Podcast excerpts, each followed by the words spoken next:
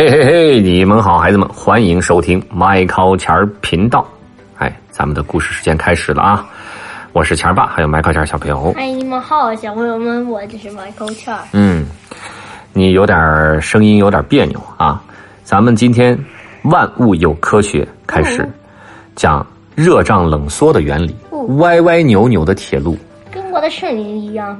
嗯，对，有点像你的声音。嗯，咱们讲了啊，好了，不闹了。好阿布感冒了，接二连三打着喷嚏，然后妈妈拿来了体温计，让他夹在腋下。五分钟后拿出来看了看，上面显示三十六度八，啊，不发烧就好。妈妈和阿布都松了口气儿。嗯，不过体温计怎么知道阿布的体温是多少的呢？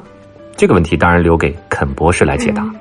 阿布的病刚好，就跑到实验室追着肯博士问起来。肯博士呢，拿着体温计看了看，说：“啊，你还记得吗，孩子？体温计里装着的化学物质叫水银。那么体温计能量取咱们的体温，就是运用了水银热胀冷缩的原理。什么是热胀冷缩啊？就是热了就膨胀，冷了就怎么样？缩。对。随着人体温的升高，水银的体积就会变大，就是它膨胀了，体积就变大了。体温降低，水银的体积就会缩小，显示在体温计上就能准确的知道咱们人的体温变化了，知道吧？而大多数物质都跟水银一样，具有热胀冷缩的性质。生活中咱们常常能够见到类似的现象，比方说，Michael，什么现象？嗯，热胀冷缩。嗯，你想不到吧？嗯，没怎是不是？怎么没怎么见过？天天都在见。啊？啊哈，夏天的时候，咱们走在路上，有时候你会发现路面呢向上拱起来一块，凹凸不平。这就是因为那个路面它是沥青的呀，嗯柏油路受了热之后，那个体积膨胀，一膨胀就把它挤起来一块儿，因为它没处去了。嗯，明白了吗？那为什么我们现在冬天也有积起来的呀？那是凹凸不平。那是那是已经路坏了，知道吗？啊嗨，啊，一旦积起来之后，它就不会自己再回去了，你要修理它了。嗯如果你不小心踩瘪了乒乓球，放到热水里泡一泡就好它又了。膨起来了。对啊，因为膨胀起来，乒乓球里的空气遇热就膨胀，把乒乓球是怎么样填满了，里头就砰顶开了。用锅煮汤的时候，汤本来你看你你你这个汤本来怎么样，或者煮水的时候，很平，在在在锅里头，对吧？你煮着煮着怎么样？泡泡起来了。然后它就翻出来了，是吧？甚至会把那锅盖顶出来，就为什么热胀冷缩，嗯，对吧？肯博士拿出了一罐水果罐头，请阿布一块尝一尝。可是这瓶盖呢扣得太紧了，就是扭那种罐头，你知道吧？使得九牛二虎之力也也打不开这个罐头盖儿，怎么办呢？阿布眼馋的看着水果罐头，舔了舔嘴唇，忽然想到一个办法，他找来个盆儿，在里面倒了些热水，然后把这罐头瓶盖儿放热水里泡了泡，然后一试，哎，很轻松的打开了。肯博士赞许的拍拍手，不错嘛，懂得利用热胀冷缩的原理，罐头的瓶盖遇热就膨胀，瓶盖和瓶身之间就有了什么缝隙，嗯就可以轻松的怎么样拧开了，对不对？对，那么为什么会出现热胀冷缩的现象？这是因为孩子们前面说过啊，每一种物质的内部都住着数不清的好动的原子或者分子，是你看不到的，嗯，对吧？不管什么物质，都是里面都是有原子分子。随着温度升高，这些原子和分子活动的就厉害，他们就本来他们是平静的，然后他们现在要活动乱跑，就把物质的体积撑得更大。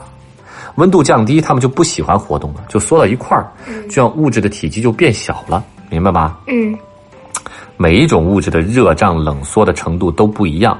一般来说呢，气体最明显，液体呢次之，固体最不明显。但是咱们可千万不要因为它不明显就认为它不存在，你知道吗？不然会给你们造成很大的麻烦。肯博士一边吃着水果水果罐头，一边给阿布讲了个故事。他说，在1825年，英国铺设了第一条铁路，谁知道一到了夏天，那铁路就变得曲里拐弯，歪歪扭扭。到了冬天，有的轨道甚至发生了断裂。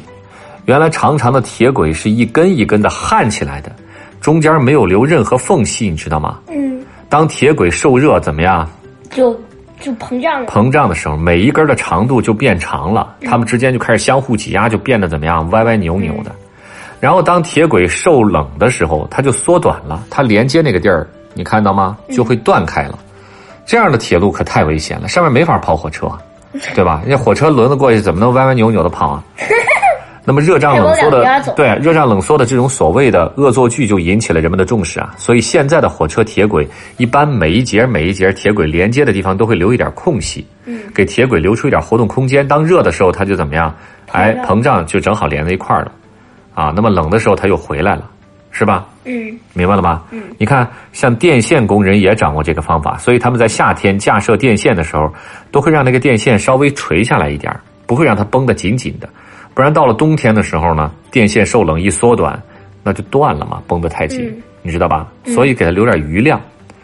那么，所以啊，这些呃，咱们日常生活中见到的这些事物，热胀冷缩。